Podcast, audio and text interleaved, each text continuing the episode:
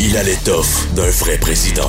Vincent Dessureau anime. Que Dieu bénisse l'Amérique. Bienvenue à Que Dieu bénisse l'Amérique, semaine où on va parler euh, beaucoup de Joe Biden. Souvent, même euh, Joe Biden président, on parlait de Trump, on parlait de plein d'autres sujets, mais cette semaine, vraiment beaucoup de choses concernant euh, le président des États-Unis qui a fait, Joe Biden, son premier point de presse devant les médias cette semaine.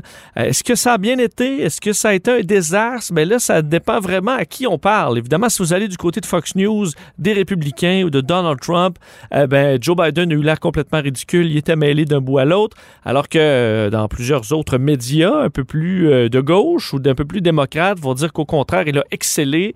Euh, je suis un peu entre les deux, personnellement. Faut dire que Joe Biden avait une très bonne nouvelle pour les Américains concernant la vaccination. Je vous le fais entendre. December 8th, I indicated that I hope to get 100 million shots in people's arms in my first 100 days. We met that goal last week by day 58, 42 days ahead of schedule. Now, today, I'm setting a second goal, and that is we will, by my 100th day in office, have administered 200 million shots. Alors, Joe Biden qui promettait, on s'en souvient, euh, d'offrir aux Américains 100 millions de doses de vaccins dans ses premières, euh, en fait, dans ses 100 premières journées à la présidence, c'est fait, euh, en fait, en, bon, beaucoup plus tôt que prévu. Ça, c'est pas une grande surprise. Joe Biden s'était donné quand même un objectif très réalisable. Alors ça, c'est peut-être un peu facile de sa part. Mais par contre, on double finalement 200 millions de vaccins avant les 100 premiers jours de la présidence de Joe Biden. Là, ça commence à être du vaccin, pas à peu près. Surtout que euh, ça aurait été difficile pour Joe Biden quand même de vivre dans une immense troisième vague, de devoir essayer de pousser des États à se refermer qui veulent rien savoir de la COVID, du masque et compagnie. Ça aurait été vraiment difficile. Il va probablement s'éviter ça à grands coups de vaccin. Alors pour Joe Biden, pour les Américains en général, c'est une très bonne nouvelle alors que ça repart un peu partout. Euh, eux, la vaccination ben, permettra peut-être de sauver euh, une grande partie de cette euh, troisième vague. Alors ça, c'est la partie qui a quand même bien été, même que les journalistes, ça dépend comment c'est interprété, mais n'ont pas posé de questions sur la pandémie. Plusieurs analystes, je suis quand même d'accord avec eux, montrent que parce qu'on fait confiance à l'administration, que c'est bien géré. On avait bien d'autres dossiers pour taper sur Joe Biden, sur l'immigration et autres. Alors, on s'est attaqué un peu plus à ça. Euh, mais sur la pandémie, pas de questions. En même temps, on dit que Joe Biden n'a peut-être pas pris beaucoup de questions. Ça a été critiqué par euh, certaines personnes euh, du, près des républicains. Peut-être leur rappeler que Donald Trump était pratiquement absent. Tout ce qu'il faisait dans bien des points de presse, c'est insulter tout le monde puis s'en aller. Donc, euh, de critiquer Joe Biden pour prendre peu de questions, même s'il en prend, c'est euh, limite. Dans les moins bons points, Joe Biden était quand même mêlé, on va se le dire, à plusieurs points.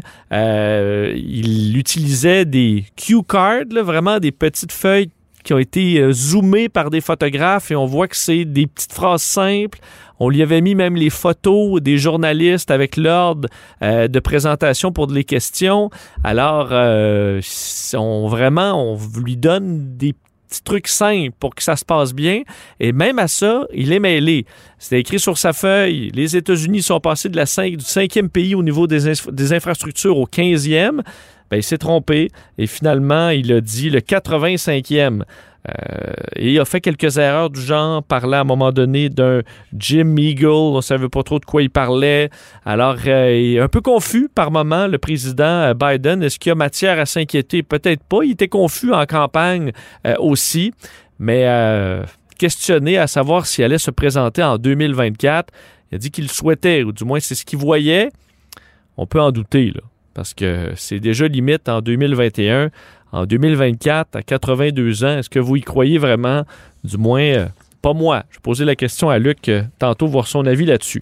Euh, quand même un point qui est tombé en ce vendredi dans le monde des médias américains qui est non négligeable. Fox News est poursuivi pour 1,6 milliard de dollars par Dominion. Évidemment, Dominion, cette euh, compagnie qui fait dans les machines de vote électronique, poursuit, déjà plein de monde là, pour toutes les fausses allégations comme quoi leur système changeait les votes. Quand tu cliquais Biden, ben, ça cliquait Trump.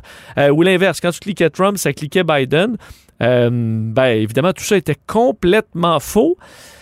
Ça amène des poursuites et finalement, pour Fox News, c'est 1,6 milliard. Ils font déjà face, il faut se le rappeler, à la poursuite de Smartmatics, donc une autre compagnie qui fait dans le vote électronique et qui les poursuivait pour 2,7 milliards de dollars. Donc on est rendu à plus de 4 milliards de dollars en poursuite contre Fox News.